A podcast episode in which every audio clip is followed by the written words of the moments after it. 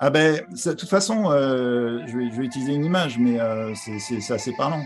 C'est un peu comme euh, si on comparait euh, les data centers privés, c'est un peu comme euh, l'invincible armada espagnole. Hein. Si, tu avais plein de petits galions où chacun était chargé à la main et que tu compares ça à un porte-container de classe mondiale, bah, effectivement, c'est pas du tout la même efficacité.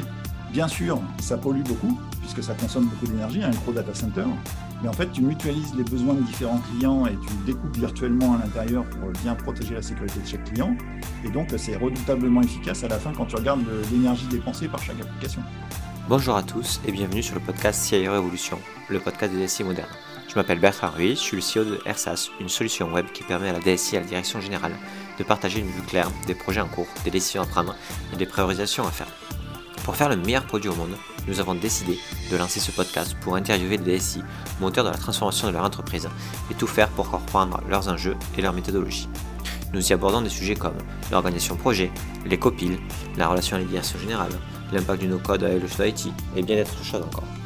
Grâce à eux et à leur feedback, aujourd'hui avec AirSAS, vos rapports projets de comité de pilotage sont faits en un clic, plus besoin de passer des heures sur PowerPoint ni à rechercher l'information dans vos emails.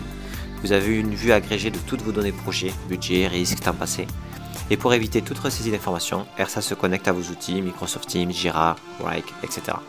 Sur ce, je vous laisse avec ce nouvel épisode à la découverte d'une nouvelle façon de faire. Bon, mais je suis ravi aujourd'hui d'être avec vous. On va parler euh, dans, cette, euh, dans cet épisode hors série d'une thématique qui, euh, qui, est de plus en plus prenante chez, chez nos DSI, mais globalement chez l'entreprise, qui, est le, qui est le Green IT. Et pour, et pour ce faire, j'ai l'honneur et la chance de parler avec euh, et de vous présenter Patrick Fulop, qui est le VP Cloud d'opération de Thales DS. Salut Patrick. Oui, bonjour Bertrand. Alors, c'est trop cool parce qu'avec Patrick, on, on, a échangé parce qu'il écoutait les podcasts, il voulait me faire des retours constructifs, c'était super. Et puis, en fait, Patrick euh, a, vrai, est vraiment allé assez loin dans la réflexion sur euh, ce que peuvent faire nos entreprises dans, le Green IT et nos, et nos IT. Et pour ceux qui ont qui n'ont pas encore vu, mais euh, il y a pas mal d'articles sur ce qui a été fait avec Thales et notamment Amazon et, la démarche de Patrick. Vous pouvez aller les lire, c'est assez intéressant. Mais avant, de, avant d'aller directement dans le podcast et le sujet, Patrick, est-ce que tu peux nous parler un tout petit peu de ton parcours et de ce que fait euh, Thales DS Parce que bah, forcément, tout le monde connaît Thales, mais ta branche à toi, pas forcément. OK. Ben, merci déjà de me recevoir parce que je suis un admirateur de ce podcast, donc c'est bien de pouvoir partager. Alors moi, j'ai une contribution qui va être assez modeste, mais euh, je vais essayer de. Bah, arrête. euh, bon, mon parcours est assez classique, hein. français, ingénieur. J'ai fait euh, toute ma carrière en fait dans les groupes du CAC 40. Donc ça, c'est pas forcément habituel, mais j'ai commencé dès le début dans un groupe du CAC 40 qui s'appelle Air Liquide. Donc même si j'ai toujours travaillé dans l'IT, j'ai quand même quelques notions de la composition de l'atmosphère et, et, donc du réchauffement climatique. Donc c'était quand même utile. Je travaille quasiment 10 ans chez, chez Air Liquide. Ensuite, euh, Sodexo, grand groupe industriel hein, euh, de services, mais avec une échelle industrielle, quasiment un demi-million de personnes. Donc, c'est quand même un, groupe mondial. Et puis après, je suis allé chez GDF Suez, en commençant par Suez, l'économie circulaire, mais après la production d'énergie, donc effectivement un peu plus polluante avec Engie. Et depuis un peu moins de deux ans, je suis chez DIS. Donc mon parcours, ce qui le caractérise, c'est que j'ai toujours travaillé dans la filière IT. Et euh, bon, c'était euh, plutôt infra, un peu applicatif, deux tiers, un tiers, on va dire, toujours dans les opérations. Ça, c'est, euh, j'ai toujours fait de la transformation par les opérations, en fait, plus que dans des directions de projet. Et, et, puis, j'ai une passion pour le Green IT. moi, je suis membre du Shift depuis un moment, c'est, mon dada personnel. Alors, attention, et, Bertrand, je compte sur toi pour me freiner. C'est, le sujet peut m'emballer, je peux être un peu technique. je sais que c'est pas forcément euh, simple à, comprendre comme sujet, donc euh, si ça va trop loin, il faut m'arrêter. Ok, trop cool. Bon, mais super. Et, qu'est-ce que fait Thales DIS Ah oui, pardon. Eh ben, Thales DIS, oui, bien sûr. Alors, bah, c'est l'ancien Gemalto. C'est souvent connu. Donc, c'est de la tech française. Hein. C'est devenu un standard mondial. C'est la production de toutes les technologies autour de la crypto, d'éléments sécurisés. Donc, de façon plus pratique si tu as une carte bancaire ou si tu as un téléphone portable ou des papiers d'identité, il y a de fortes chances que je travaille un petit peu pour toi. C'est-à-dire les, les cartes SIM, bah, c'est des éléments sécurisés qui, ont des secrets de crypto qui permettent de sécuriser l'abonnement. Euh, pareil pour les cartes bancaires et, les papiers d'identité ou, les, ou évidemment la sécurité du cloud. On fournit euh, aux différents vendeurs de cloud privé, cloud public, des appliances, ce qu'on appelle les HSM, qui permettent de sécuriser ça. Donc ça, c'est la, la, GBU euh, DIS à l'intérieur de Thales. Thales étant un groupe euh, mi-civil, euh, mi-militaire en termes de, domaine d'action. et avec une forte expertise sur les capteurs. Ok. Et pour comprendre, toi, tu, toi, dans ton poste, tu interviens sur quel type de, voilà, sur quelles opérations, sur, sur quel, c'est quoi? C'est la sécurisation des puces, c'est les flux, c'est euh, le développement d'algorithmes de, cryptage? Alors, plus particulièrement, moi, je suis dans, euh, une, équipe qui est centralisée, c'est euh, l'équipe qu'on appelle CentralOps, qui est une équipe transverse aux différents métiers téléco, bancaires, etc. Et en fait, on les appuie pour faire, pour faire la production. Donc, on, gère les usines de production. Donc, à ce titre, moi, j'ai un département qui s'appelle Cloud Operation, c'est pas une grosse équipe. Hein. Au total, ça doit représenter à peu près 150 emplois spécialisés dans l'infrastructure et la, et la cyber, mais mondiale. Ça commence à faire quand même. oui, mais bon, par rapport au nombre de serveurs que l'on gère, c'est pas grand-chose. Donc, c'est toujours le ratio euh, important. Et on produit, donc, euh, on aide les usines à produire déjà les, cartes physiques. Donc, ça, c'est plusieurs euh, milliards en cartes, hein, de, entre les cartes SIM, les cartes, les cartes bancaires par an. Et surtout, on accompagne la digitalisation de ces métiers. C'est-à-dire que maintenant, on commence à parler de de l'eSIM, c'est la façon d'avoir son abonnement directement depuis son portable sans avoir besoin d'une carte SIM.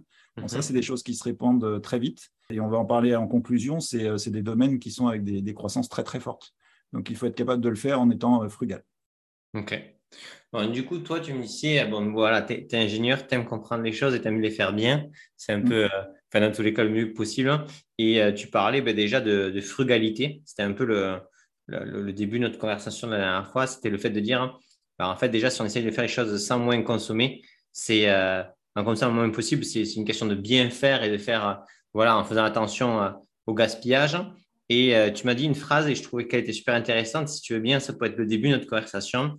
Si tu me dis, ben, en fait, quand pour quelque chose tourne, on ne le change pas parce qu'on a plus de risques à le casser et avec tout ce que ça peut engendrer on préfère laisser comme ça. Et donc, du coup, quand on voit des optimisations à faire qui peuvent nous faire gagner 500 euros, 600 euros, 700 euros par mois, sur des choses où le risque de changer est très, très, très fort, il n'y a aucun chef de projet qui ira euh, directement le faire parce que le risque est trop important par rapport au gain et que tu avais vu, toi, euh, que euh, quand on parle de gain financier, c'est ça, mais quand on parle de gains différents, de les, de, les, rendre plus concrets, ça peut, on peut créer un changement. Est-ce que tu peux nous dire un petit peu plus sur cette démarche-là et qu'est-ce qui t'a amené à avoir cette réflexion? Oui, alors euh, ben, ça, c'est l'aboutissement en fait d'une démarche euh, d'explication euh, et, d'une démarche de mesure importante dans l'entreprise. Et c'est en fait, pour zoomer sur ce point-là en particulier, c'est l'aboutissement en fait d'un certain nombre de, de, prises de conscience et de calculs qui permettent cette prise de conscience par les responsables applicatifs typiquement que euh, en fait, des fois, on peut avoir des gains euh, financiers, mais qui ne sont pas forcément si importants que ça, en utilisant par exemple la façon dont l'application tourne. Mais surtout, euh, ça peut avoir des gains en termes de, génération de carbone, et ça, ça les sensibilise. Donc ça, c'est un des moyens d'action, un des leviers d'action que l'on peut utiliser, et c'est souvent plus parlant pour un certain nombre de responsables applicatifs que d'avoir que d'avoir juste une, une, addition avec je pourrais gagner tant sur telle opération. Parce que le, le risque de faire ces opérations de changement, c'est souvent ce qu'on appelle le FinOps. C'est, euh, bah, on, peut faire une opération euh, qui va optimiser son application, mais on va, euh, on va prendre un risque sur la production. Et ça, bah, il y a toujours des pour et des contre. Donc, quand on introduit pour ce gain financier ben, un, gain carbone en face, on peut en fait le faire prendre conscience que bah, ce n'est pas juste pour gagner un petit peu d'argent, c'est aussi pour être un peu plus frugal sur le fonctionnement et ça évite de consommer de l'énergie donc, euh, c'est quelque chose qui peut contribuer ou il peut contribuer à, cette lutte contre le réchauffement climatique. Donc, c'est une démarche d'abord par la frugalité. Et du coup, hein, ça, toi, tu vois que tu arrives à, que ou tu as réussi à, rendre plus concret euh, ben, le gaspillage en, le corrélant à euh, d'autres choses que la finance, hein, comme voilà, un nombre d'arbres ou je ne sais pas quoi à, déterminer. Il faudra que tu m'en parles. Et est-ce que du coup, ça, ça a vraiment beaucoup plus euh, parlé du coup à la chefferie de projet ou responsable applicatif ou à d'autres personnes pour, pour s'incentiver sur euh, améliorer la façon de fonctionner? Ça a des effets euh, plus qu'intéressants. C'est-à-dire, il ne faut pas, faut pas se leurrer, hein. ce n'est pas des effets majoritaires, ce n'est pas d'un seul coup toutes les responsables applicatifs qui vont dire c'est formidable. Ça, ça, commence par une prise de conscience d'un groupe qui ensuite fait, qui crée une masse critique et après, peu à peu, euh, bah, ça commence à déteindre non seulement sur les responsables applicatifs, mais aussi ils en parlent à leurs clients euh, finaux, les opérateurs telco, les opérateurs bancaires, et ça les intéresse beaucoup. Et on voit qu'il y a une certaine traction qui se fait par rapport à ça. Donc, c'est une façon de faire la transformation sociale au sein de l'entreprise, de, de, commencer à évoquer ces sujets et de leur montrer en quoi ils contribuent. En fait, tout à l'heure, je parlais de FinOps. Ça fait partie du domaine qu'on appelle la mesure. C'est l'étude du carbofinops, en fait. C'est un mot qu'on a, je ne sais pas si on l'a inventé ou si on l'a trouvé sur le marché. En fait, euh, souvent dans les DSI, c'est venu par le cloud public, parce que le cloud public était souvent un modèle pay-per-use. Donc, euh, tu savais ce que tu utilisais, mais tu ne savais pas ce que tu payais. En tout cas, il fallait industrialiser, professionnaliser la démarche. Donc, euh, l'étude du FinOps, en général, pour simplifier, pour ceux qui ne connaîtraient pas, ce serait d'avoir des équipes spécialisées qui, en fait, anticipent et calculent quel est l'impact de toute décision technique sur la finance et la facture qui va arriver du vendeur de cloud. Donc, ça produit des résultats assez extraordinaires. En général, quand ça permet surtout une prise de conscience, au-delà de réactiver, euh, d'être réactif par rapport à tiens, j'ai oublié d'éteindre une machine pendant la nuit. Ben, après, ça commence à influer sur l'architecture de l'application. Et c'est là où le FinOps commence à vraiment prendre une vraie belle ampleur. Bon, quand je suis arrivé chez Thales, il y avait déjà une équipe FinOps qui tournait très, très bien. Pour donner un exemple, nous, on a plusieurs centaines d'applications en, en, production sur le cloud public, sur des différents clouds publics. Et cette équipe FinOps était capable de faire euh, tous les mois un rapport d'allocation très précis en disant, voilà, chaque mois, tu pensais euh, dépenser 100, euh, et puis en fait, tu as dépensé 105 ou 95 ou autre. Bon, quand je dis cette somme, 100, c'est plutôt en dizaines de milliers de dollars. Hein. Mm-hmm. donc, il y avait déjà cette, cette, capacité à faire des rapports tous les mois. Et en fait, une fois qu'on a réussi à, faire comprendre et à poser un certain nombre de, de pratiques sur le FinOps, et ça c'est toute la démarche de compréhension qu'on expliquera après, on arrive à un résultat qui est euh, le carbofinops, c'est-à-dire que sur la même facture, euh, enfin ce n'est pas une facture, c'est un rapport d'allocation mensuel, sur ce même rapport d'allocation mensuel que nous nous faisons vers les équipes applicatives internes, on pouvait lui donner, par exemple, tu as dépensé euh, ben, par exemple 10 000 dollars de, consommation cloud ce mois-ci, tu as dépassé ton, ta consommation prévue d'à peu près 1000 dollars, donc on a vu qu'il y avait un certain nombre d'optimisations que tu pourrais faire en utilisant des gabarits de machines, euh, des virtuelles machines différentes ou en éteignant des workloads qui sont peu utilisés, etc. Et tu peux gagner 1000 dollars. Mais ce qui a vraiment porté euh, sur le Carbofinops, c'est de dire, ben voilà, pour ces 10 000 dollars, ben, on a calculé que tu allais consommer X euh, nombre de kilowattheures. Et, et donc, tu as consommé tant de kilogrammes de CO2 équivalent. Et ça, ça, non seulement ça frappe l'imagination, parce que c'est des, mesures qu'ils n'ont pas souvent euh, vues, ils ont vu plutôt des rapports financiers. Et puis surtout, on leur dit, mais les, les 1000 dollars que tu aurais pu économiser si tu avais fait ces optimisations, ça correspond par exemple à 42 euh, arbres plantés. Et là, d'un seul coup, ah bah oui, parce que la mesure d'énergie, c'est compliqué à comprendre, mais de comprendre que ça correspond à éviter de planter des arbres pour faire une éventuelle compensation, parce que ça, en plus, euh, c'est vraiment la dernière roue du carrosse, la compensation. Il faut d'abord éviter de, consommer l'énergie plutôt que d'essayer de, la compenser.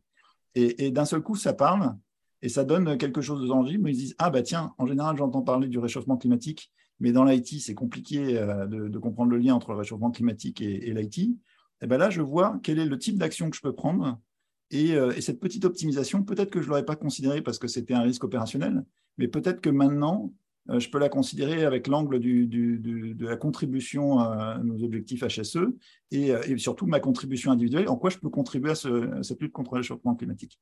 Et donc ça, c'est un moyen intéressant de rendre actionnable une lutte qui est au long terme et sur lequel, malheureusement, quoi qu'on fasse, de toute façon, ce n'est pas pour nous qu'on le fait, c'est pour nos enfants. Donc, euh, c'est, toujours dur d'apporter sa petite contribution à ça de façon efficace.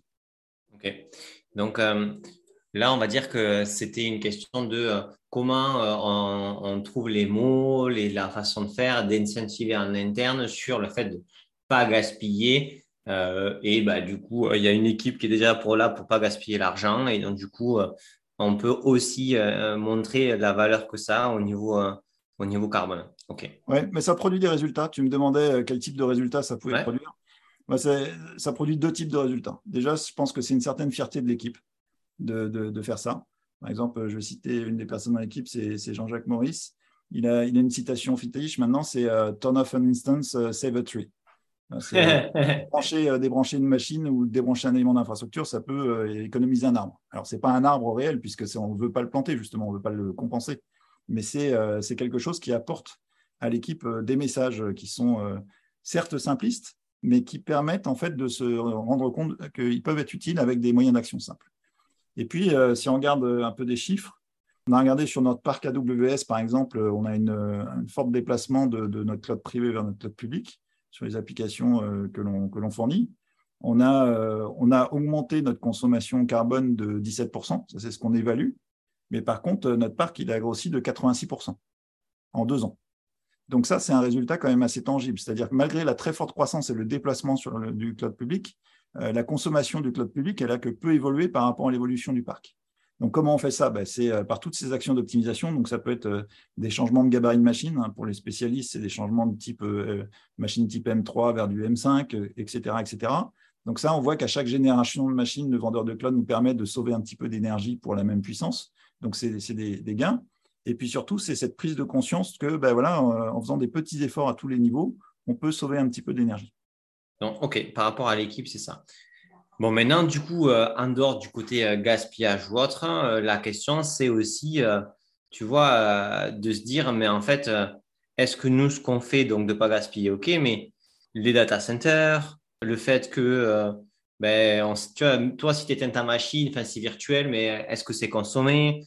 Est-ce qu'on parle d'obsolescence programmée, mais est-ce que les data centers sur lesquels on est, ça se, c'est pas, c'est pas en fait du, pas du bullshit, mais en gros, bon, eux, de toute façon, ils changent leur machine tout le temps. Enfin, tu vois, c'est un peu, est-ce que, euh, puisque tu es dans le shift et que, que, que, parle toujours d'ordre de grandeur, est-ce que l'ordre de grandeur, il est là ou est-ce que là où toi vous intervenez, qui est le vôtre, hein, bien sûr, mais est-ce que, euh, est-ce qu'on peut comparer en disant, euh, ah ben oui, pour tel type de, enfin, pour tel type de, enfin, pour une puissance de calcul X, hein, un data center d'OVH ou de Amazon, en moyenne, par une autorité indépendante, consomme moins parce qu'ils ont mis en place X, Y, Z comme procédure. Tu vois est-ce que, est-ce que, c'est bon, c'est peut-être pas possible aujourd'hui, mais est-ce que l'ordre de grandeur, tu penses qu'il est plus là ou pas? Alors, je peux te répondre par un mot euh, oui, mais euh, je ferai l'économie de toute l'histoire. Donc, ça serait quand même dommage parce qu'en fait, euh, je pense qu'il faut voir d'où ça vient pour être convaincu. En fait, je ne cherche pas à, cherche pas à juste euh, affirmer quelque chose. Euh, ce qui est important, c'est de voir, euh, voir, toute la démarche. Donc, si tu me permets, je vais prendre un petit peu de recul pour, pour resituer tout ça dans son contexte, pour voir comment est-ce que logiquement, je peux répondre oui à la fin. Quoi. Ben, alors, désolé, ça va être un petit peu. pas de souci. Il y a besoin de reprendre un petit peu le, contexte. Bon, déjà, réchauffement climatique, il faut partir de fait que c'est un fait. C'est-à-dire que la, la, planète se réchauffe et ça, c'est causé principalement par le CO2, qui est un gaz à effet de serre.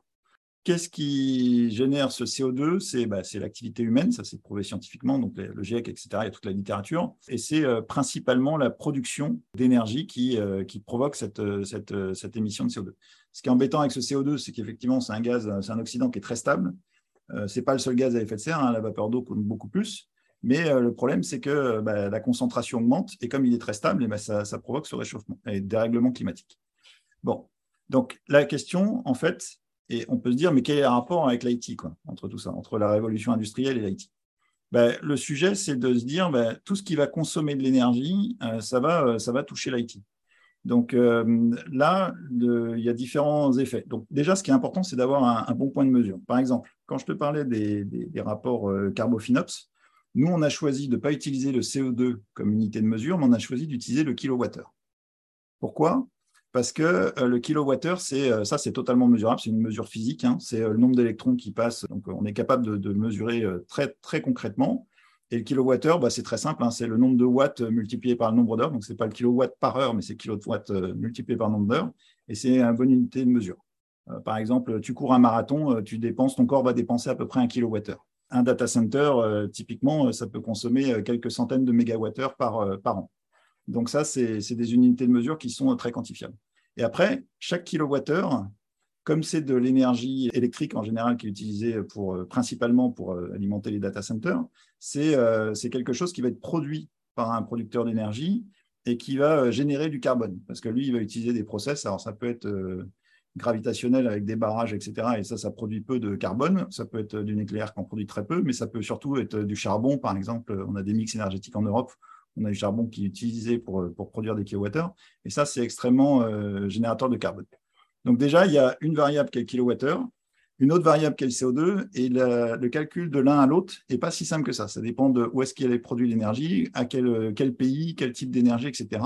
On a des choses qui sont très bien faites comme Electricity Map, qui nous permettent d'avoir des API qui nous permettent de, calculer ça euh, en temps réel avec un certain historique, mais, mais ce n'est pas forcément simple à utiliser. Bon, puis ensuite, cette énergie, Dans l'IT, on coupe en fait en différents scopes. Alors ça, c'est la taxonomie qui existe. On a trois scopes. On dit scope 1, scope 2, scope 3. Et en général, dans le scope 1, dans l'IT, ça n'existe quasiment pas. C'est l'énergie, c'est le carbone que tu vas générer en utilisation directe. Donc, typiquement, dans notre métier, euh, bah, c'est sur un data center, c'est quand tu as un groupe électrogène, tu, utilises du, pétrole. Donc, bon, ça, c'est très, très marginal. Il y a le scope 2, qui est le scope principal. C'est l'énergie que tu vas utiliser dans ton data center. Euh, elle, va être, elle va produire du carbone par le producteur d'énergie. Donc, ça, c'est assez massif. Et ça, on commence à avancer, donc on est plutôt pas mal. Et puis, il y a le scope 3 qui est euh, tous les équipements qu'on utilise dans le data center, qui composent le data center, l'énergie qu'on a utilisée, le carbone que ça a généré pour les produire. Et ça, c'est assez massif. Et là, on a très peu de données dessus. Oui, l'obsolescence de l'obsolescence du matériel des data centers. Voilà. Ben, par exemple, quand on renouvelle le matériel des data centers, quand on prend du nouveau matériel et qu'on jette l'ancien, ben, forcément, euh, là, on a la question de, de recyclage. Et donc, tout le carbone qu'on a utilisé pour produire le précédent équipement, ben, il est juste euh, bah, jeté en général. Dans les data centers, euh, on a des politiques qui sont en général de détruire le matériel en sortie pour s'assurer qu'il n'y a aucun, problème de confidentialité après. Mais ça, évidemment, ça veut dire que c'est du pur gâchis. Il y a très peu de recyclage derrière. Donc, bon, après, euh, j'ai parlé de l'énergie, j'ai parlé des, types de, scopes. Mais après, il y a une troisième dimension qui est, importante à prendre en compte pour finir sur la compréhension, c'est les scopes classiques de l'IT. Euh, il y a différents domaines. Il y a tout ce qui concerne le device. Donc ça, c'est en général le smartphone, le PC euh, que quelqu'un a. Donc là, effectivement, euh, ce qui va consommer le plus de carbone, c'est le scope 3. C'est-à-dire, quand tu vas utiliser un smartphone, la recharge électrique du smartphone va consommer très peu de carbone. Ce qui va consommer du carbone, c'est la production du smartphone et l'éventuel faible recyclage. Donc ça, il y a l'exemple d'Apple, par exemple, qui a fait beaucoup de communication sur le scope 3. Ils sont très, très en pointe hein, sur les iPhones on voit que euh, plus de 80% de l'énergie dépensée du carbone généré, bah, c'est euh, la production de manuf. Donc là, il y a des, domaines très intéressants qu'on ne va pas creuser aujourd'hui parce que je ne suis pas spécialiste, mais c'est le remanufacturing, c'est-à-dire euh, faire en sorte que tes devices, tu puisses les réutiliser ou les recycler au maximum ou les réparer, ou pour leur prolonger leur vie. Et là, en général, avoir les devices les plus haut de gamme possibles permet d'avoir une vie plus longue. Donc, c'est souvent un bon calcul d'avoir un bon device pour, euh, pour prolonger sa vie sur 5-6 ans et d'être capable, euh, par exemple pour des, pour des PC, et d'être capable d'éviter de, de, devoir les recycler. Et puis après, il y a tout le, le, recyclage avec la réutilisation, la seconde vie, type euh, back market, par exemple. Ça, c'est des choses que, que l'on peut faire chez Thales DIS. C'est au lieu de jeter les PC, bah, c'est les redonner sur un, un, second marché où ils peuvent être rachetés par d'autres utilisateurs et avoir une deuxième vie. Bon. Après, il y a tout le réseau. Pareil, je ne suis pas un spécialiste. Ça, c'est un, domaine sur lequel il y a beaucoup de consommation d'énergie. On entend beaucoup parler des, débats sur la 5G euh, et des nouvelles technologies réseau qui permettent d'avoir plus de réseaux. Ben là, c'est typiquement, c'est un, un, domaine dans lequel il y a beaucoup d'effets rebonds. Donc, euh, quand on a des réseaux avec des nouvelles capacités, on les utilise. Donc, euh, ça augmente l'usage et ça augmente l'énergie dépensée. Par contre, ben, effectivement, il y a des innovations technologiques comme la fibre, par exemple, qui consomment quasiment plus rien. Donc, il y a du bon, il y a du moins bon dans les évolutions, mais globalement, c'est un domaine sur lequel l'énergie monte au fur et à mesure des années, mais pas en regard avec la puissance euh, transportée. Et puis après, il y a le troisième domaine, où là, ça, je connais bien. Là, je peux en parler, c'est le centre de données. Donc, le centre de données, c'est là où on met en fait euh, toute notre puissance de calcul qui sert à faire tourner les applications qu'on utilise sur les différents devices transportés par le réseau. Et toi, du coup, euh, juste pour, être pour comprendre, Patrick, ce que tu, du coup, tu as, montré le panel, en gros, toi, tu, vas, tu, tu dis, bah, il y a les autres donc, trois scopes, trois domaines. Les scopes, tu en as parlé, les domaines aussi. Et en fait, il y a un domaine où tu dis, euh, pour un data center équivalent, donc euh, qui consomme 100 MWh, en gros, toi, tu vas dire, j'optimise la puissance de calcul, c'est ça? Voilà, c'est ça. Ma spécialité, là où je peux contribuer sur Green IT, c'est moi, je connais très bien les centres de données, qu'ils soient privés ou publics. En tout cas, ça fait depuis 2010 euh, que je travaille sur le cloud public et depuis 1997 sur le cloud privé. Donc, c'est des choses que je connais bien. Ça, commence à faire. Ça, je connais. Ouais, mais c'est pas que l'ancienneté, mais ça me passionne, quoi. Donc euh, là-dessus, euh, là-dessus, et puis c'est des métiers qui n'existeront plus dans 20 ans, donc euh, c'est important de, pouvoir témoigner tant que ça existe, quoi. Le truc, c'est, moi, je connais très bien le centre de données et je connais très bien la gestion du scope 2, c'est-à-dire l'énergie que ça consomme et donc le carbone que ça génère. Beaucoup moins le scope 3, qui est un domaine qui, est encore, qui a encore besoin de maturer. Donc, tu vois, c'est assez pointu comme compétence. Le centre de données Scope 2. Et donc, du coup, juste pour être certain aussi, ta vision, c'est que, on va dire, le, pour le rendement, mais le taux d'efficacité d'utilisation d'un data center, du point de vue applicatif, le tien, ça, ça, a un gros impact sur la consommation sur le fait qu'on peut faire plus de choses avec la même quantité de kilowattheures versus parce qu'il y a aussi la question donc, euh, de deux data centers où euh, du côté, on va dire, euh, infra de leur côté, toutes les API, tout ce qu'ils mettent en place, tous les processus qui font que toi, tu ne le vois pas, mais eux, ils peuvent faire entrer plus de calculs à la fin sans que toi, intervenu, que tu sois intervenu. Oui, ouais, bah c'est exactement le, cœur de, mon domaine. Donc ça, bon, déjà, il y a souvent une question que tu vois, moi je suis un grand timide, donc quand j'arrive dans une euh, session euh, publique, c'est euh, en général je commence par une question. par exemple, j'étais au salon AWS récemment pour faire une présentation sur Green IT avec AWS, et je commençais par une question, c'est qui a visité un data center Parce que c'est pas forcément quelque chose qui est, qui est très connu. Quoi. en général, quand tu demandes qui a visité un data center, il y a quelques mains dans la salle. Quoi. Je sais pas si toi c'est le cas. Moi, je suis allé voir sur YouTube. Moi, je sais pas si ça compte. Ah bah oui, oui, c'est bien. tu vois, c'est une forme de visite. Hein. Tu n'as pas euh, le, flux d'air, tu n'as pas euh, l'atmosphère sèche, mais euh, tu as déjà un bon éclairage. Donc, c'est bien. C'est déjà une démarche de le faire. Et puis après, tu poses une deuxième question c'est qui a déjà visité un data center de, cloud public?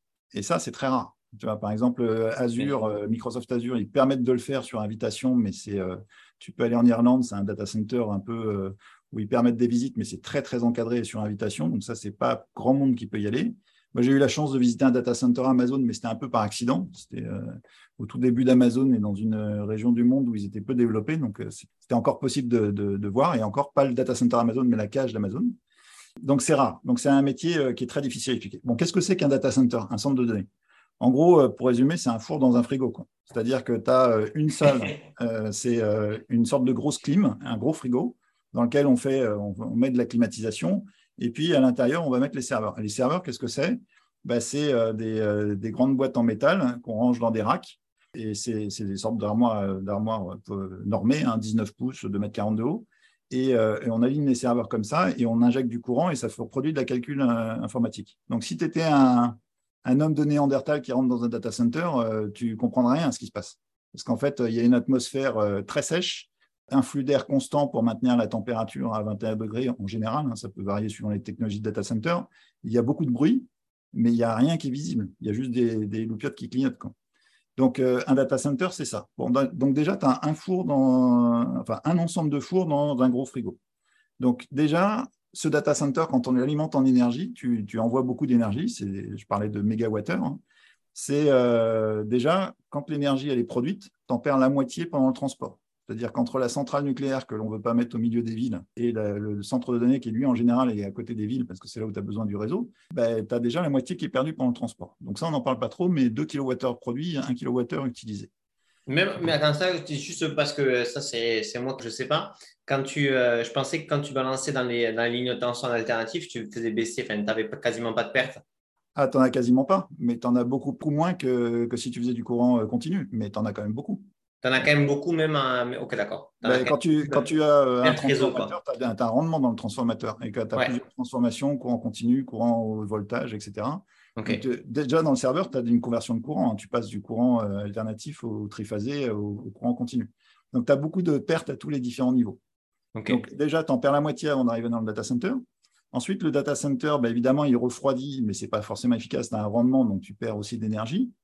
Ensuite, dans le, dans le serveur, ben, c'est un boîtier. Donc, un serveur, ça ressemble à un, boîtier assez plat d'un mètre de profondeur, 19 pouces de large, dans lequel tu as trois composants. Tu as le CPU, la RAM et puis euh, le stockage, en général, quand il est dans le serveur. Maintenant, c'est un énorme.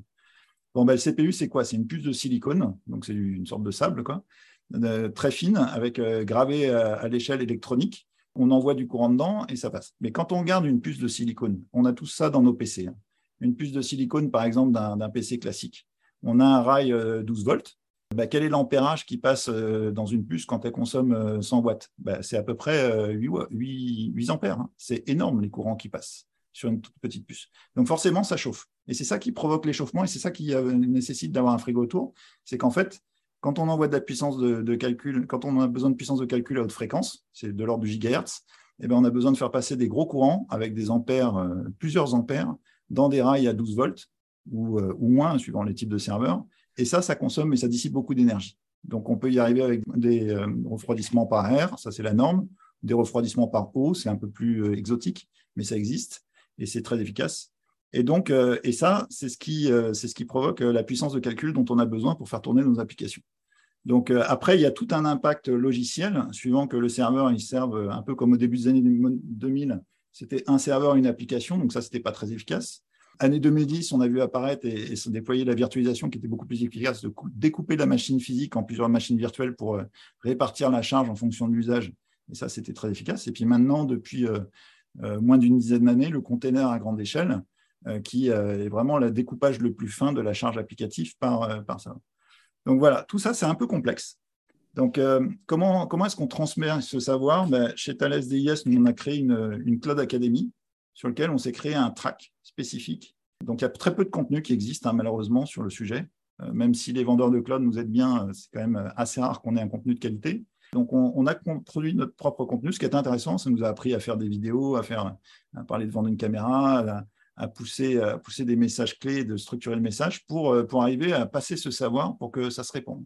Et pour qu'on sache quel est l'impact et comment on peut agir sur tout ça. Parce que c'est bien beau de, de comprendre. C'est beau aussi de mesurer, d'avoir une équipe Carbofinops qui aide à comprendre quel est l'impact de chaque décision applicative, mais c'est encore mieux de, pouvoir agir à son échelle sur ces différents sujets.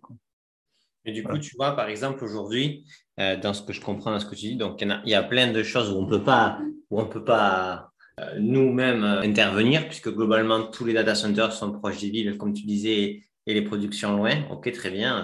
Il n'y a pas de différence entre un Amazon, un Azure, un OVH ou je sais pas quoi. Ah si, quand même. Il y en a là, pas, sur ça. Ah ben, sur la technologie, la façon de faire, c'est toujours le même.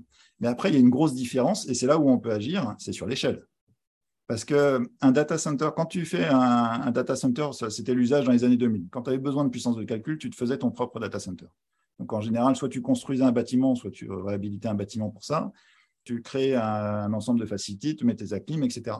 C'est incroyablement peu efficace. Oui, ça en est OK. Parce que le petit, à une petite échelle, par exemple, quand tu fais une salle, une salle blanche de 100 mètres carrés, bah, tu as besoin d'à peu près une salle de 200 mètres carrés au total pour faire l'ensemble des utilités.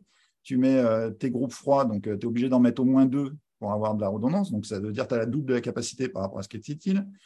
Pour l'électricité, euh, c'est pareil, tu as besoin d'au moins deux arrivées électriques ou une arrivée électrique plus un groupe électrogène, mais en général, c'est deux plus un avec en plus des batteries au milieu pour, euh, pour euh, garder l'UPS, pour être capable, en cas de coupure de, de, l'énergie, d'avoir une redondance sur les batteries. Tout ça, tu les testes. Bref, tu as une déperdition qui est terrible. Et puis surtout, un data center, quand il a une petite échelle, par exemple un data center de 1000 serveurs virtuels, ce n'est pas, pas des gros data centers, c'est des data centers qui peuvent être globaux, mais, pour un usage spécifique. Ben, euh, dedans, tu es obligé, à l'étage des firewalls, de prévoir autant de machines que tu as de redondance. Donc, tu veux plusieurs redondances à tous les niveaux ok, là tu parles de taille d'un data center, mais du coup, tu vois, sur les gros, euh, les gros leaders, ils ont tous des gros data centers. Eh ben, c'est là où ça joue. C'est par exemple un data center comme celui d'Amazon. Amazon, quand on regarde bien leur rapport aux actionnaires, parce qu'ils ne donnent pas d'informations directes dessus, et qu'on regarde le nombre de mètres carrés de salles qu'ils utilisent, donc ils utilisent les pieds carrés, mais c'est pareil, ben, on peut déduire qu'ils ont à peu près 500 000 racks de serveurs. Donc, euh, tu vois l'échelle entre un, data center départemental qu'une entreprise pouvait le faire au début des années 2000, où elle avait euh, une centaine de racks au maximum, et une organisation qui, sur 84 euh, régions, déploie 84 Tawality Zones, déploie, donc c'est des groupes de data centers, déploie 500 000 racks, ce n'est pas du tout la même échelle. Donc, évidemment, quand tu as un data center qui fait 5000 m2, où tu as toujours le même modèle, le data center est complètement rempli parce que dès le début, tu as pu l'équiper complètement tu as mis tes groupes froids de façon N plus N, donc avec euh, toutes les redondances qui vont bien. L'électricité, pareil. Et puis surtout, chaque data center est redondé par un autre. Donc, tu es capable de prendre des risques et d'avoir une coupure d'électricité, donc tu prends moins de risques. Ben, ça, produit une efficacité qui est terrible. Et le, résultat, il est un peu choc. C'est qu'en fait, la même application qui tournait dans le cloud privé et la même application dans un petit data center ou moyen et la même application que tu fais tourner dans le cloud public, tu as un rapport de consommation de 1 à 5 sur le scope 2. C'est-à-dire tu gagnes cinq fois plus d'énergie en faisant tourner cette application dans le cloud public. Donc, c'est là où il y a un énorme gain. Non, mais ça, c'est ça, c'est aussi à si euh, en dehors du côté euh, infrastructure qui est plus grand, etc. C'est aussi euh, lié à les différentes technologies de refroidissement, puisque j'imagine que les, climatiseurs de, data center consomment une blende et qu'il y a quand même différentes technologies pour pouvoir mieux refroidir et consommer moins, vu que ça impacte directement leur coût à eux, non? Bah, Effectivement. C'est, par exemple, pour parler un peu chiffres, tu construis ton data center de, 100 mètres carrés, tu es obligé de mettre des groupes froids, etc. Et tu n'as pas l'effet d'échelle pour, pour, faire autre chose. Quand tu fais un data center de 5000 mètres carrés en Irlande, pour prendre un, cas assez commun pour l'Europe, bah, tu peux faire du free cooling, c'est-à-dire que c'est l'air froid extérieur qui refroidit le serveur. Tu organises tes serveurs dans des sortes de, de rangées de racks où ils sont dos à dos et l'air chaud s'évacue, où tu mets un petit peu d'eau, tu pulvérises de l'eau dedans pour euh, refroidir avec un effet adiabatique. Donc, tu, peux refroidir comme ça ton atmosphère beaucoup plus facilement. Et c'est euh, ça, c'est des techniques qu'ils utilisent. Et donc, euh, quand tu regardes le, nombre de kilowattheures qui rentrent dans un data center privé, ben, pour un data center privé, pour avoir 1 kilowattheure utilisé dans une puissance de calcul, tu en consommes 3. Ça peut descendre jusqu'à 1,5 pour les data centers très efficaces. Pour un data center de cloud public, ils en sont à 1 point. C'est-à-dire que pour 1 point euh, kilowattheure envoyé, ils en consomment 1 pour la puissance de calcul. Donc, c'est extrêmement efficace en termes d'énergie. OK. Donc, euh, toi, tu dis à la prime au gros. Ah ben, de toute façon, euh, je, vais, utiliser une image, mais c'est assez parlant. C'est un peu comme si on comparait les data centers privés, c'est un peu comme l'invincible armada espagnole. Hein. Si, si, tu avais plein de petits galions où chacun était chargé à la main, et que tu compares ça à un porte-container euh, de classe mondiale, ben, effectivement, ce n'est pas du tout la même efficacité. Bien sûr, ça pollue beaucoup, puisque ça consomme beaucoup d'énergie, un gros data center, mais en fait, tu mutualises les besoins de différents clients et tu découpes virtuellement à l'intérieur pour bien protéger la sécurité de chaque client. Et donc, c'est redoutablement efficace à la fin quand tu regardes l'énergie dépensée par chaque application. OK. OK, ça, premier point. Maintenant, ça, après, tu as la question de des politiques euh, des entreprises euh, sur le cloud public qui peuvent être différentes sur euh, le changement du, hardware. Oui, oui, tout à fait. Et là, effectivement, ça joue, ça joue pas mal. Donc déjà, il y a le type de data center. Ensuite, il y a le, rythme de renouvellement du hardware. Donc quand tu as un data center à petite échelle, ben, c'est malheureux, mais tu es obligé de le renouveler par tiers. Tu ne peux pas te permettre d'avoir ou par quart ou par cinquième. C'est-à-dire que quand tu construis ton data center, il est, au début, tu en occupes qu'une petite partie de la surface. Parce que si tu le remplis euh, dès le début, ben, au bout de trois ans ou quatre ans, quand le matériel euh, commence à être un peu ancien, ben, tu as un problème de renouvellement. Tu besoin de place pour faire le, jeu de taquin et remplacer les anciens serveurs par les nouveaux. Donc, tu as un gros problème. Donc, en fait, les petits data centers sont peu occupés en termes de place, alors que les gros data centers type euh, hyperscaler, les vendeurs de cloud public, eux, ils ont d'immenses salles qui remplissent dès le début parce qu'ils ont les moyens de le remplir et ils préfèrent construire un nouveau data center que de recycler un ancien. Et, leur matériel, ils ont, ils ont fait des annonces à AWS, Microsoft et Google, comme quoi ils prolongeaient leur durée de vie parce qu'ils étaient capables justement d'acheter des modèles de plus en plus premium qui duraient plus longtemps et euh, de bien les étendre et de, un peu comme dans le remanufacturing que j'évoquais tout à l'heure, euh, les anciens serveurs ou les anciennes zones sont utilisés pour des usages qui sont moins performants que les nouvelles zones. Donc, ils n'arrêtent pas de construire des, des data centers et de recycler les anciens au fur et à mesure. Donc, c'est incroyablement efficace en termes d'usage. Donc là, du coup, il peut y avoir quand même un challenge entre différents acteurs de même taille. tu parles beaucoup de petits, si, on met, si on parle des, des, des, des, mastodontes, sur des, sur des processus et des, euh, des processus de euh, meilleure utilisation pour euh, moins fatiguer le hardware, d'achat de meilleures solutions et de réutilisation du hardware pour pas avoir à le jeter parce que dès que ça sort du data center, c'est supprimé pour des questions de, de, sécurité. Oui. Et tu parlais d'OVH, par exemple, qui est un acteur de, taille intermédiaire, très intéressant au niveau européen, hein, et ils sont même déployés aux US. Eux, ils, ont, ils sont très smart. J'ai eu la chance de visiter un data center à Roubaix, par exemple, il y a quelques années disais euh, à l'époque, c'était euh, les data centers qui étaient en free cooling, donc avec euh, l'air extérieur qui était refroidi, avec des data centers verticaux. Donc c'est pour ça qu'ils utilisaient des, techniques assez innovatrices où, par exemple, ils ne mettaient pas de boîtier en métal autour des serveurs, ils mettaient directement les cartes mères sur des plaques avec du water cooling. Donc c'était incroyablement smart. Et c'est comme ça qu'ils arrivaient à consommer très peu d'énergie. Donc ils n'ont pas l'échelle des très gros, mais bah, ils compensent avec un, certain nombre de, techniques qui sont assez innovantes. Et tu peux avoir des acteurs comme ça qui sont très performants sur la consommation d'énergie et sur la puissance de calcul fournie hein, pour, pour, la même énergie, alors qu'ils n'ont pas forcément l'effet d'échelle que peuvent avoir les hyperscalers actuellement. Et du coup, tu vois, euh, sur la partie euh, réutilisation du, euh, du, hardware ou prolongation, etc., pareil, tu vois, la question, c'est que tout le monde a des effets d'annonce, mais ça va être un peu compliqué de pouvoir comparer réellement. Ah ben là, tu évoques le point que je disais au début, savoir le scope 2, c'est pas mal. Quand on compare des data centers en termes d'énergie utilisée euh, pour fournir la puissance applicative, ça, on est plutôt bien équipé. Mais quand tu parles du scope 3, de savoir en fait quel est le, le montant d'énergie et de carbone que tu as consommé pour produire tout ce matériel, là, on n'a pas de données. Donc ça commence tout juste à arriver. On a vu ça arriver, euh, bah, c'était il y a deux semaines. Google a commencé à donner des, données sur le scope 3. Ce qui est étonnant, c'est que sur le scope 2, la mesure de l'énergie utilisée dans les data centers, on était mieux équipé dans le cloud privé parce qu'on avait la possibilité de mettre directement des, mesures sur les prises électriques. Donc on avait des mesures, euh, quand j'étais chez Engie, c'était extrêmement euh, performant, où on savait exactement par serveur, par rack, etc., ce qu'on consommait. Bon, ben ça, on était très bien équipé sur le scope 2, mais sur le scope 3, on n'en avait aucune idée. Quand tu euh, achètes que quelques centaines de serveurs par an, tu n'as pas le poids par rapport aux vendeurs pour, euh, pour savoir exactement euh, sur toute leur chaîne de fabrication quelle est la traçabilité du scope 3. Donc là, on était un peu démunis. Par contre, les hyperscalers, eux, ils ont justement cet effet d'échelle où eux sont capables de peser sur leur chaîne logistique et leur, approvisionnement pour dire je veux avoir une, bonne vision de tout ce qu'il y a dans, la production de tous ces éléments que, que je mets dans mon data center. Et donc, euh, on compte beaucoup sur les vendeurs du cloud public pour justement nous permettre de commencer à, dégrossir le scope 3.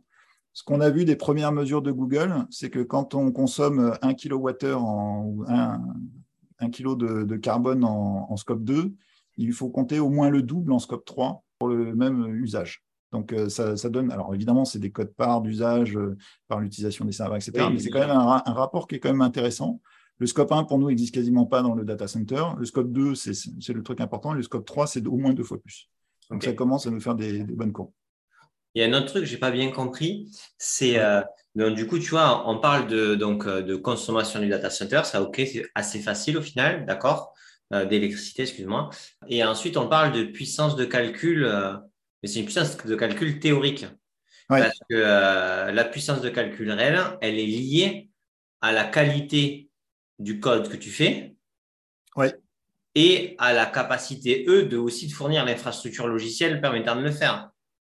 Bah, c'est pour ça que j'aime bien ton podcast. Il y a des très bonnes questions. C'est pas, euh, c'est pas, c'est pas, c'est quand même, tu vois, c'est compliqué, quoi. Ah bah oui, mais c'est là quand je parlais du data center et de la technologie qui permettait de construire cette puissance de calcul, c'est évidemment en imaginant qu'elle est à 100% utilisée, ce qui est évidemment pas le cas. et ouais, parce que là, c'est là où toi, tu peux te dire, bah vas-y, moi. Dans ce que je consomme, je vais essayer de le faire le plus intelligemment possible pour pas déjà moi avoir une surfacturation en termes de coûts et aussi ça a une incidence sur le CO2, donc c'est méga aligné, etc. Trop bien.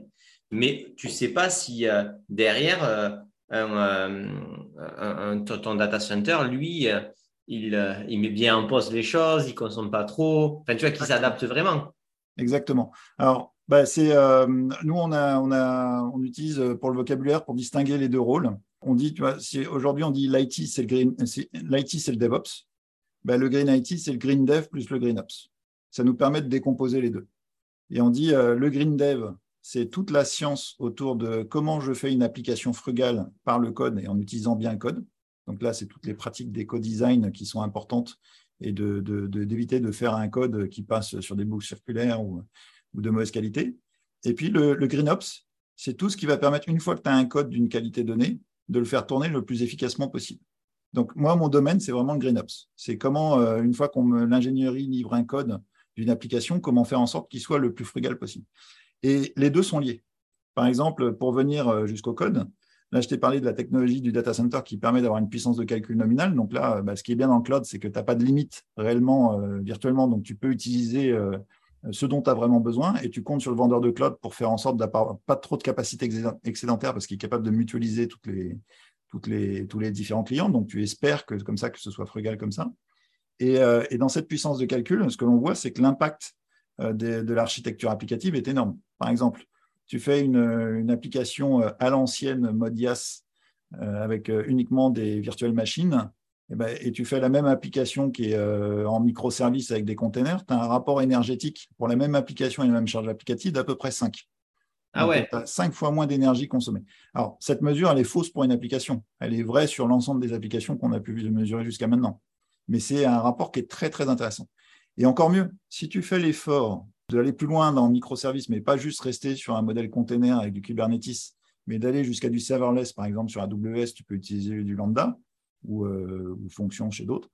Euh, ben là, c'est des containers qui sont allumés à la demande et qui tournent en plus sur des types de machines où il y a pas, c'est euh, le vendeur de cloud qui, qui, maîtrise en fait son moteur et peut utiliser par exemple les, moteurs Graviton. C'est les CPU à faible consommation conduits par AWS basé sur un code ARM.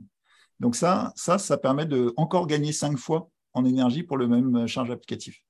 Mais est-ce que tu ne crois pas que, en fait, au final, pour vraiment évaluer si euh, tel euh, data center Amazon, Microsoft ou, ou n'importe qui est plus green que l'autre, hein, c'est quoi? C'est au niveau de, la, au niveau de ça, de, ce côté. Le, gradient, le gradient qu'on utilise, je vais, je vais essayer de te le donner, c'est simple. C'est déjà, nous, dans nos, principes de GreenOps, ce qui est la façon de faire tourner frugalement une application.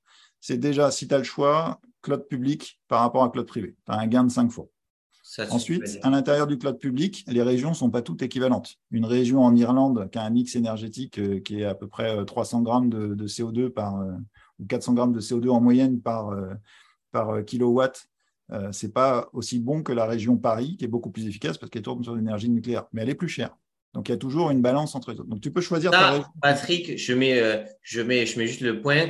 Ça, c'est dans un point où tu es au shift et, voilà, il y a, vous êtes pro-nucléaire sur ça. Je, moi, je ne fais pas le débat là-dessus je, parce que je n'ai pas les compétences. J'ai l'impression que c'est un débat qui est encore euh, vif dans la, dans la, dans la société française.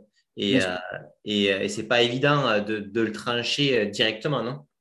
Non, mais je ne fais pas de prosélytisme là-dessus. J'explique juste, moi, ce que j'en ai compris et le, mode de fonctionnement que je veux. Mais je veux dire, c'est que toi, toi aujourd'hui, tu t'es basé sur le fait que l'énergie nucléaire, tu la mets dans la taxonomie, qu'elle consomme peu de CO2 parce que X ou Y raison sur, parce que tu sais, il y a plein de, il y a plein de questions sur la construction des centrales qu'on n'a pas mis dedans, le coût. Non, mais attends, c'est, n'est pas le shift, hein. c'est euh, le Parlement européen vient de, de, rejeter une motion qui enlevait le fait que le nucléaire ne soit pas dans les énergies propres. Donc, euh, en termes plus simples, c'est le, le, nucléaire est bien reconnu comme une énergie au moins de transition, au moins de euh, transition. en tout cas plus efficace que les énergies fossiles, type le gaz ou, ou le pétrole.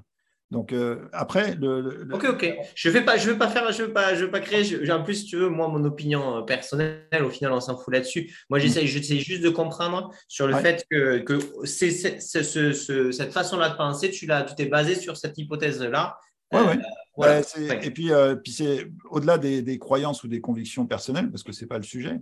Le, quand on regarde, par exemple, sur Electricity Map, quel est le mix en temps réel on voit bien que euh, bah, une région qui est basée à Paris, ce n'est pas du tout la même chose qu'une région qui est basée en Irlande ou dans un pays tropical. Donc euh, évidemment, ça peut jouer. Après, euh, il n'y a pas que ça. La lumière, elle fait 300 km par seconde, par milliseconde. Bah, tu ne peux pas placer ton, ton application n'importe où en fonction de la consommation énergétique. Il faut aussi tenir compte de la latence réseau.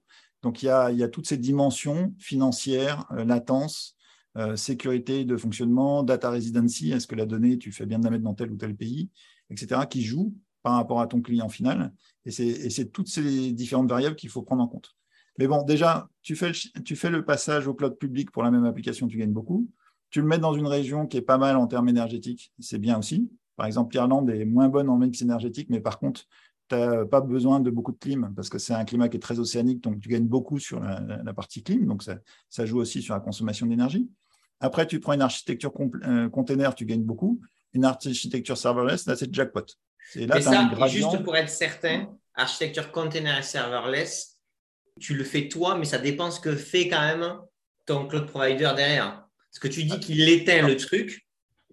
Oui, mais vois, le, le, fonctionnement d'un vendeur de cloud public. Lui, quand il a euh, des charges type VM, il peut mettre une centaine de VM à peu près sur un serveur. Bon, ben, les VM, tu ne peux pas les déplacer comme ça. Bien sûr que tu as des, capacités dans les vendeurs de cloud public de déplacer des VM sans perte de transaction, mais tu as toujours des petits effets de bord qui peuvent se produire. Donc, même si ça marche plutôt bien, ben, tu peux avoir des accidents. Donc, tu ne bouges pas tes VM. Tu es relativement statique. Donc, tu fais des paris en fonction, bon, ben, ça, il y a pas mal d'intelligence artificielle qui utilisait dessus, pour dire euh, en fonction des types de VM, des types de clients qui tournent, comment je les répartis. En plus, tu peux avoir des contraintes des clients qui demandent de tourner euh, sur un serveur physique que les VM euh, qui le concerne. Donc, c'est en termes de data residency. Donc, tu es un peu verrouillé. Quand tu as une charge type container qui arrive, ben là, c'est la fête, parce que tu peux les répartir en fonction du bon usage énergétique. Et tu as intérêt, puisque tu vends tes, containers toujours au même prix, tu as intérêt à optimiser ton usage énergétique. Donc, tu peux compter sur le vendeur de cloud pour éviter de dépenser des kilowattheures là où il n'y a pas besoin. Donc là, il a une beaucoup plus grande flexibilité pour répartir les pods, pour répartir les, les nodes Kubernetes dans dans une bien meilleure efficacité énergétique euh, au final. Donc, en gros, toi, ce que tu dis, c'est, euh, de toute façon, tu alignes les intérêts plus, plus eux peuvent débrancher les trucs, euh, mieux c'est dans leurs intérêts à eux. Mm. Donc, tu considères qu'ils euh, font avec efficience et que donc, du coup, plus tu t'affranchis de cette partie infrastructure, plus eux ont la capacité de mieux gérer la consommation. Exactement. Exactement. Il, faut, il faut trouver. et d'ailleurs, ça se voit dans les chiffres. Hein. Si on regarde les statistiques mondiales depuis 10 ans de la consommation des data centers, c'est des statistiques qui, qui existent. Il suffit d'aller sur le site de l'IAE. elles montrent que globalement, depuis 10 ans, l'ensemble des data centers du monde, qu'ils soient euh, privés ou publics, tout cumulé, c'est à peu près 200 TWh par an. Bon, ce qui est énorme, hein, c'est une grosse consommation. Ce que l'on voit, c'est que cette consommation, elle est étonnamment stable depuis 10 ans. C'est-à-dire qu'il y a plus de 40% d'augmentation de, Ah non, pas 40%, 8 fois. En, 10 ans, ça a été multiplié par 8. Donc, c'est euh, vraiment euh, exponentiel l'usage. Mais tous les gains en fait énergétiques ont permis de, maintenir la consommation énergétique. Est-ce qu'il faut s'en satisfaire? Ben non. Évidemment, non, mais bien sûr. réduire. Mais en tout cas, on a pu euh, digitaliser la société avec euh, un gain énergétique bon. Du coup, par rapport à ça, donc euh, toi tu dis OK, on aligne nos intérêts, plus on s'affranchit de l'infrastructure, on est serverless, etc. Quand on est plus serverless, mieux ils peuvent faire eux, ok. Par contre, tu ne peux pas dire que les, chaque provider a la même efficacité dans cette gestion-là. Même si c'est leurs intérêts, ouais. Ben, tu as, un, coefficient d'efficience qui peut être différent en fonction des providers. Ben, ça va venir, ça va venir des scoring de providers en fonction de ces critères-là. Pour l'instant, euh, c'est à nous de les trouver. Est-ce que on est d'accord que ça, ça peut être un gros, gros enjeu? C'est-à-dire à quel point c'est vrai chez un Amazon ou un Microsoft, c'est pas, c'est pas déconnant? Oui, tout à fait. Et pour l'instant, effectivement, c'est plutôt euh, un travail de partenariat parce que eux aussi ils tâtonnent. Hein. C'est pas, c'est pas des choses qui sont très simples. Hein. Définir le scope 3 sur toute la chaîne de, de construction de data center, c'est loin d'être évident, surtout vu les volumes qu'ils gèrent. Donc, par exemple, quand ils ont fait le, carbone calculateur, on a participé à la bêta pour AWS, donc ça nous a permis de, leur faire des feedbacks sur la façon dont on voulait. Donc, nous, par exemple, on milite pour avoir toujours le kilowattheure plutôt que d'avoir directement le CO2 calculé, parce qu'il y a tellement de variations entre les différents euh, calculs que euh, c'est un truc qui nous gêne. Mais ça, là-dessus, ils ne veulent pas lâcher parce qu'ils considèrent que c'est un secret industriel, la consommation énergétique. Donc, euh, c'est des choses qui nous gênent. Mais je pense que par la pression du marché, bah, ce qu'on est en train de faire avec ce genre de podcast, pour faire pression sur les vendeurs tous ensemble, et c'est un, marché qui est non concurrentiel. Hein. Le, combat contre le dérèglement climatique, ce n'est pas quelque chose qui est compétitif entre sociétés. C'est on cherche juste tous à contribuer. Je pense qu'on peut faire pression sur nos vendeurs petit à petit pour faire en sorte euh, euh, la fin, euh, ils soient soit scorés par des auditeurs, soit suivent des taxonomies très précises qui nous permettent de garantir que ce qu'on achète est réellement ce qu'on attend. OK. Et euh, avec cet enjeu-là, de toujours pouvoir euh, avoir les ordres de grandeur et pouvoir comparer l'efficience de chacune des choses. Sinon, euh, on ne sait pas si ce qu'on fait marche et comment s'améliorer. Quoi. Ouais, bah, ce que je t'ai donné, c'est sur le GreenOps, donc sur le data center, surtout sur le scope 2. Donc, c'est très segmenté. Hein. Bien sûr. Hein. mais en tout cas, ce qui est intéressant, c'est le message que je veux envoyer, c'est voilà, c'est pas parce que le sujet paraît immense qu'on ne peut pas agir à son niveau. Aujourd'hui, euh, bah, on, est, très fiers d'un ça. Hein. Euh, c'est un outil de transformation à l'intérieur de, Thales DIS, d'être capable de communiquer euh, ouvertement sur les kilowattheures. Donc, on a commencé par des groupes de travail. Maintenant, on a des démarches qui sont très structurées avec cette académie, avec, avec cette façon du Carbofinops de diffuser l'information et d'en parler. Et dans les comités de pilotage, on commence à parler de ça, on commence à avoir des tableaux de bord qui sont construits qui, qui montrent l'efficacité mémoire par mois. Et quand tu donnes ça à des ingénieurs, bah, forcément, ils optimisent. Donc, c'est le fait d'en parler, d'en prendre conscience, ben, on démystifie le sujet et puis on se dit, tiens, c'est actionnable. Et, ce qui est intéressant, c'est que, bon, ben là, on parle de la, partie opération, de la partie ingénierie. Les sales, on commence à les sensibiliser, puis ils commencent à tester ça avec leurs clients finaux.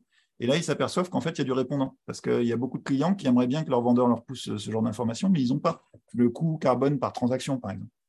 Et, nous, par rapport à, nos marchés, qui est la digitalisation, bah, déjà, euh, ce que l'on voit, c'est que quand on vendait une carte SIM physique, eh ben, on avait forcément utilisé de la matière pour ça.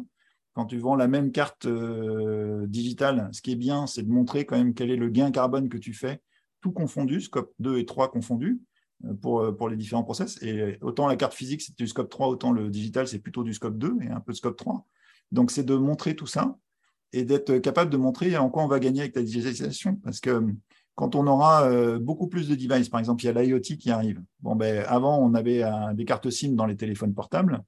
ce qui serait bien, c'est qu'on soit capable de sécuriser l'IoT avec un équivalent qui soit type carte SIM, qui permette d'éviter en fait les brèches de sécurité sur les flottes de, devices qui seront partout. Et notamment avec la 5G, ça, joue beaucoup le développement de l'IoT. Donc, donc pour, quand tu es face à un marché exponentiel comme ça, où tu sens que le nombre de devices va se multiplier, ben, c'est très important d'être capable de, digitaliser et digitaliser frugalement pour éviter que ce nouveau marché consomme beaucoup plus d'énergie que, ce que l'on avait avant. On peut, peut peut-être pas le réduire, mais en tout cas, on peut éviter tout ça. Ouais. Après, euh, il y a toujours, tu sais, la problématique euh, quand tu te remets au niveau de la personne et du citoyen, des ordres de grandeur ou autre. Est-ce que euh, je dois éteindre ma box parce qu'on me dit que c'est ça Et en fait, si tu une box sur une année, c'est 20 litres, 20 km d'essence sur une voiture.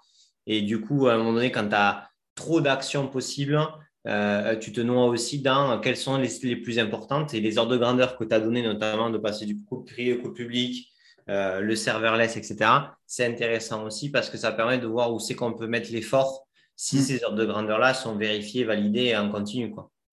Ah bah, comme je t'ai dit, je ne suis pas compétent sur le device. Hein. Moi, ma, compétence, c'est plutôt le, centre de données. Mais euh, c'est évident qu'il euh, faut déjà être capable de, mesurer et de, bien comprendre les problématiques. Donc, c'est un peu le, but de ma participation au podcast, hein, c'est répondre la, connaissance. Et puis surtout, euh, ce n'est pas quelque chose qu'on a fait tout seul. Hein. C'est un exercice extrêmement collectif parce qu'en fait, comme je l'ai dit, ce n'est pas compétitif. Donc, on discute avec les vendeurs de cloud, bien sûr. On discute aussi avec d'autres sociétés. Bon, je ne vais pas les citer ici parce que. Ouais, c'est pas l'objectif, t'inquiète. Mais, mais évidemment, c'est assez actif. Et s'il y en a qui veulent me contacter pour en discuter, c'est avec plaisir. Hein. Mon profil est sur LinkedIn. Super. Il n'y a, pas de débat. Trop bien, ça c'est cool. Et plus on sera ensemble, plus on sera fort pour, euh, pour faire avancer les, normes ensemble. Bon, mais trop bien. Mais écoute Patrick, c'était super intéressant. Moi, ça me permet de mieux comprendre et d'avoir aussi des éléments de réflexion un peu plus euh, structurés autour de cette pratique qui est quand même assez, assez complexe. Mais au moins, tu as, as, pu bien apporter euh, des éléments d'éclairage et c'est vraiment top. Merci pour tout. C'est top je t'en prie. Bon, mais j'espère que vous avez kiffé ce podcast. Euh, comme toujours, n'hésitez pas à le partager euh, sur euh, LinkedIn, à le partager à, vos collègues, chefs de projet IT, DSI. Ça nous aide toujours à, trouver de nouveaux et de, des DSI toujours plus intéressants. Et écoutez, ciao